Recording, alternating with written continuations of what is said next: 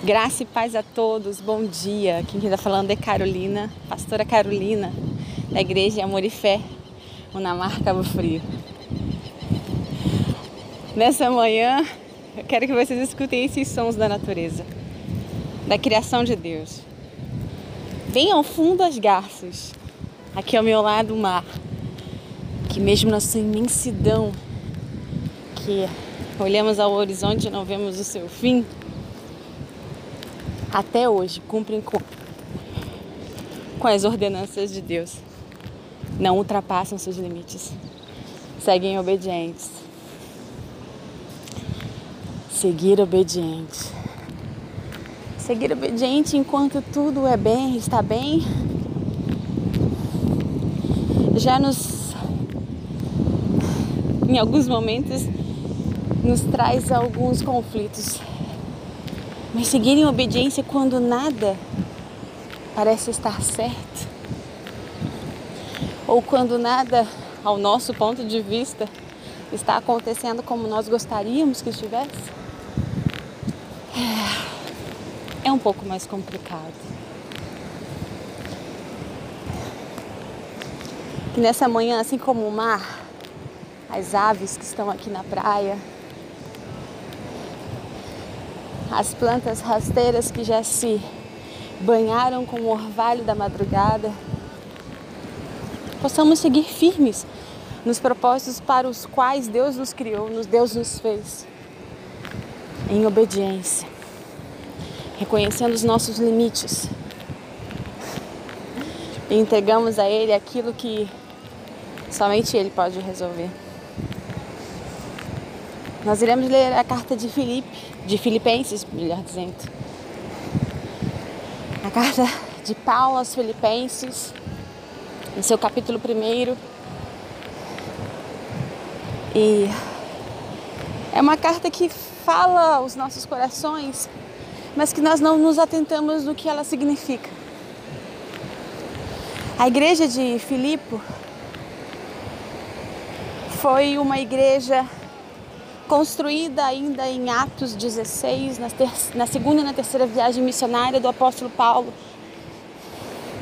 onde ali ele lançou uma semente, regou a semente e permitiu que Deus a fizesse crescer.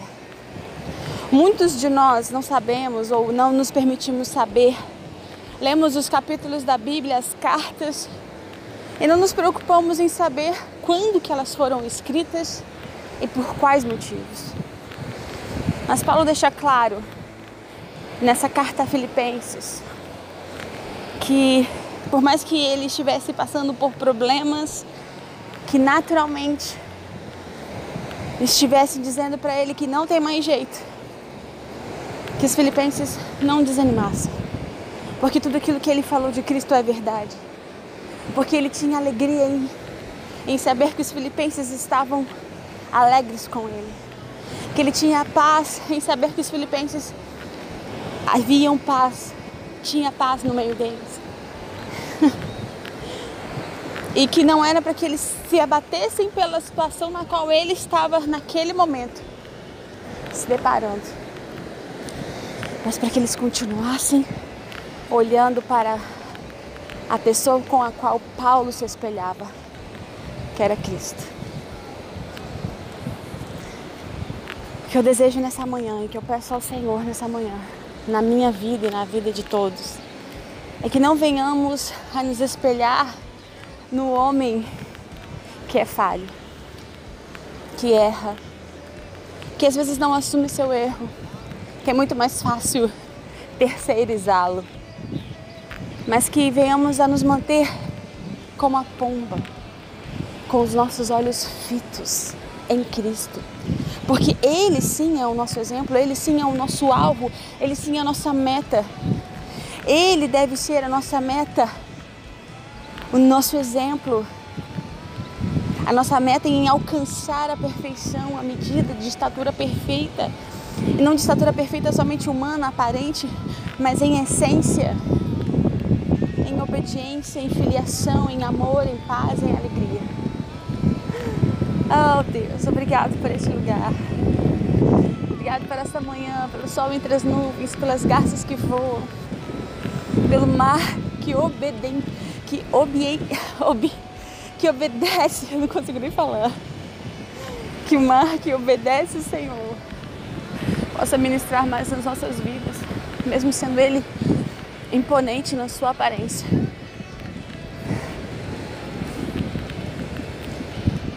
Que venhamos a entender que as circunstâncias não determinam os nossos destinos, mas sim nossas decisões, a nossa postura. Ela sim irá definir qual é o nosso alvo qual tem sido a nossa meta, qual, em quem nós temos colocado o nosso parâmetro. Traz a tua luz sobre nós, Deus. Revela sobre nós claramente o que nós devemos fazer para nos corrigir diante de Ti. O que eu te peço nessa manhã, em nome de Jesus.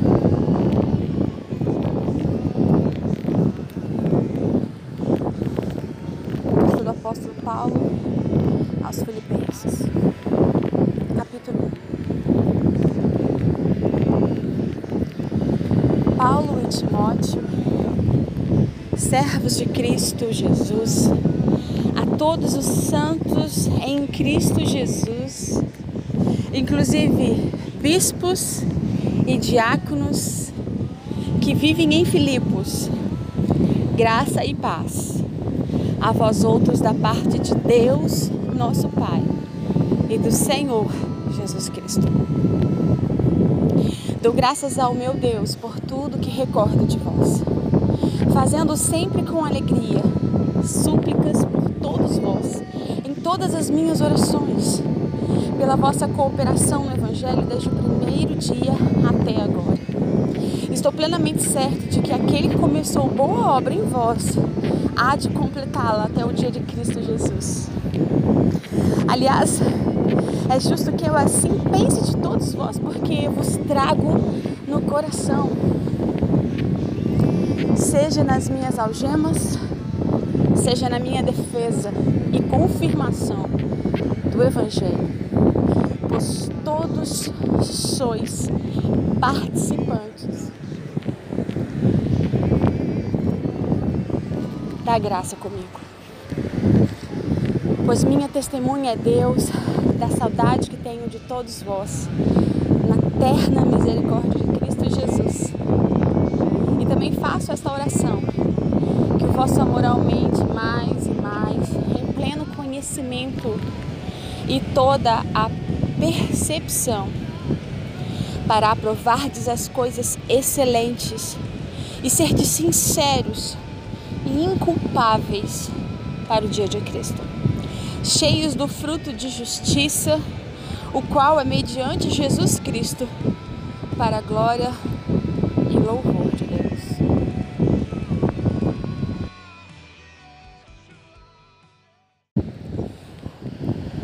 Nossa constância em fazer a obra traz alegria ao Espírito, além de motivar e incentivar aqueles que estão ao nosso redor.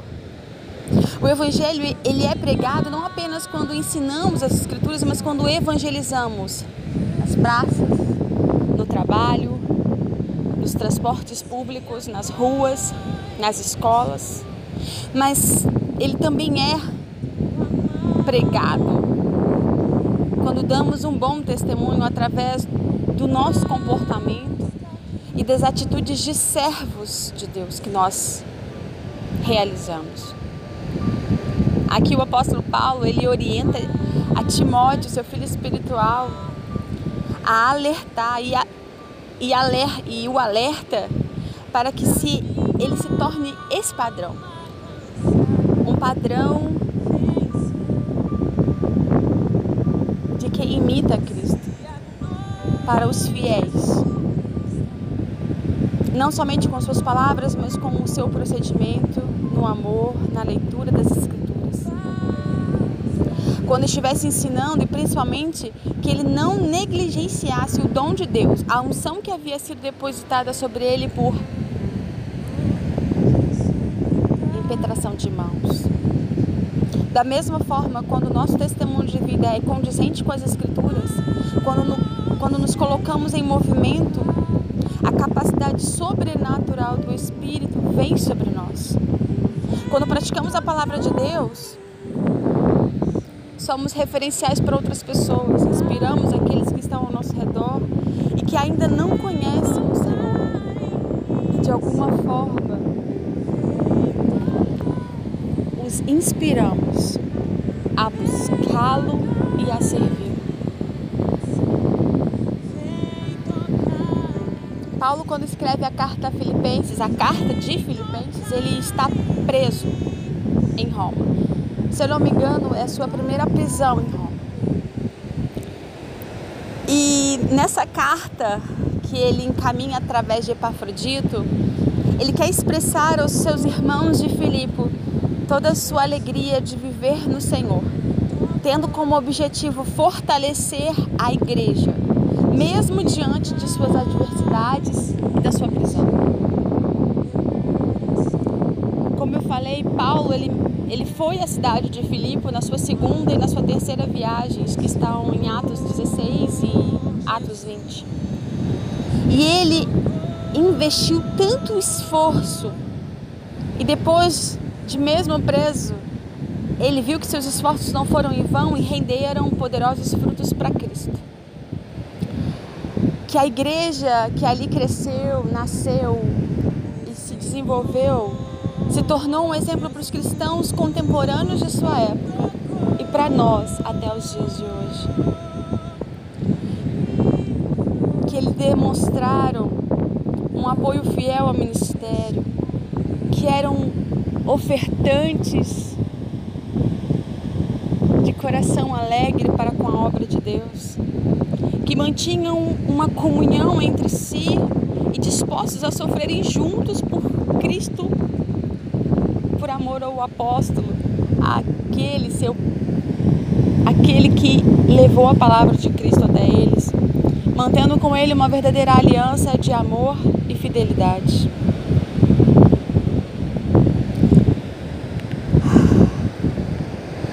Quantos de nós, quando passamos por momentos difíceis de abatimento, ao invés de incentivar, acabamos puxando as pessoas para o nosso buraco? Paulo ele tinha todos os motivos para escrever uma carta melancólica e depressiva, porque estava preso, impedido de cumprir com o seu chamado, de levar a palavra aos gentios, de alcançar o seu objetivo. Mas não. Ele é inspirado por Cristo a fazer exatamente o contrário daquilo que ele estava vivendo. Ele escreve uma palavra de ânimo. Ele escreve uma palavra de incentivo. Ele escreve uma carta de alegria, de amor. E nessa carta ele põe palavras poderosas para que todos aqueles que estavam animados e incentivados, mesmo sofrendo o sofrimento do seu apóstolo, que se mantivessem alegres, que se, que se mantivessem firmes, para animar aqueles que desanimaram, para alegrar aqueles que se entristeceram, para resgatar aqueles que se perderam.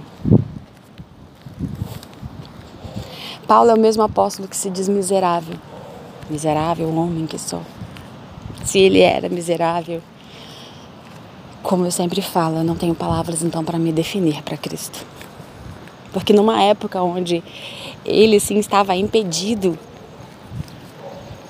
de andar livremente, de exercer a sua profissão, se reinventou enviando cartas e não são cartas como a gente pensa, que uma pessoa ia e visitava e sentava e conversava e escrevia e depois ia embora. Não, eram cartas escondidas.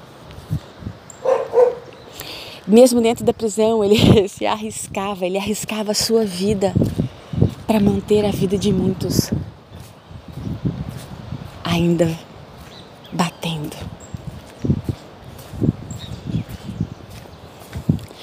Paulo é um exemplo, não só de evangelístico, de, de um evangelista poderoso na palavra e em autoridade, mas Paulo é um exemplo em tudo. Ele abandonou todas as suas crenças para viver algo que ele perseguia. Ele teve que se reinventar no meio de uma cegueira, num lugar hostil para ele, porque ele era odiado por todos aqueles que amavam a Cristo, porque muitos perderam suas famílias por causa de Paulo.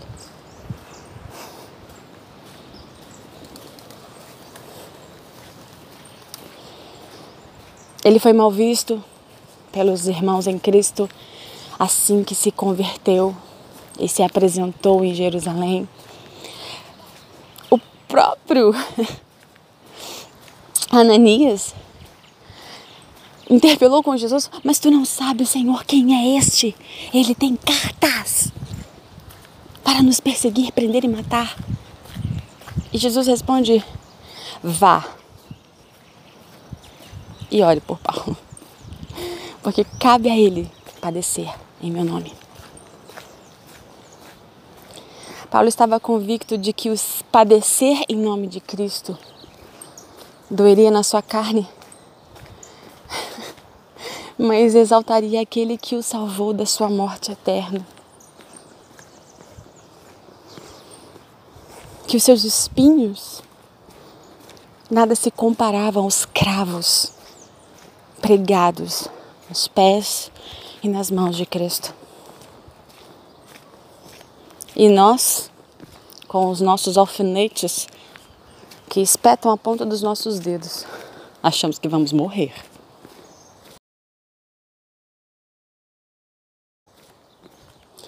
Que nesses dias possamos nos reinventar. Reinventar a forma de buscar a Deus e nos reanimarmos nele. Que possamos buscar em Cristo uma nova forma de levar Ele a outras pessoas, de motivar as outras pessoas, através do nosso testemunho de vida, não somente através de palavras bonitas, mas que as palavras bonitas elas não vão de, não vão contra aquilo que vivemos, mas que caminhem em harmonia com as nossas atitudes. Que não sejamos somente isso, rostos bonitos, em perfis perfeitos, mas que sejamos luz em meio às trevas. Era isso que Paulo era, na prisão, luz. E nas cartas, quando abertas nas igrejas, eu creio que quando os ministros liam aos seus fiéis, emanava luz de cada palavra, emanava paz de cada letra, emanava alegria de cada frase, emanava satisfação em Cristo em cada saudação. Que venhamos a buscar isso. Não permitir que as nossas mazelas, as nossas injúrias venham gerar naqueles que estão à nossa volta os mesmos sentimentos que lutamos com, em nós, dentro de nós mesmos: tristeza, dor e rancor. Mas que as nossas palavras possam gerar nos outros, mesmo que estejamos lutando contra a tristeza, lutando contra o rancor, lutando contra o desânimo, busquemos proferir, proferir palavras que levem aos outros paz, alegria e amor. Amor. Paulo amava o que fazia. Por isso que fazia com excelência, porque ele não amava em falar de Cristo, ele amava em dizer quem era Cristo em viver Cristo, em exalar Cristo. Que nós venhamos a ter a mesma convicção de termos um amor extravagante por Cristo. e de manifestar aos outros esse amor. Mesmo que tudo à nossa volta diga não. Não olhe as suas circunstâncias. Mantenha seus olhos fitos ao alto, em Cristo. E as coisas deste mundo passarão e não mais te abalarão. Porque se fundamentamos a edificação sobre a rocha, pode vir ventos, podem vir as fortes chuvas, podem subir as águas revoltas do rio, que não seremos abalados. Que Deus te abençoe nessa manhã, nesta quarta-feira.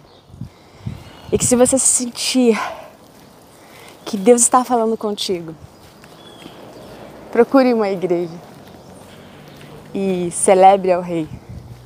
Oferte o seu tempo a Ele. Seja grato.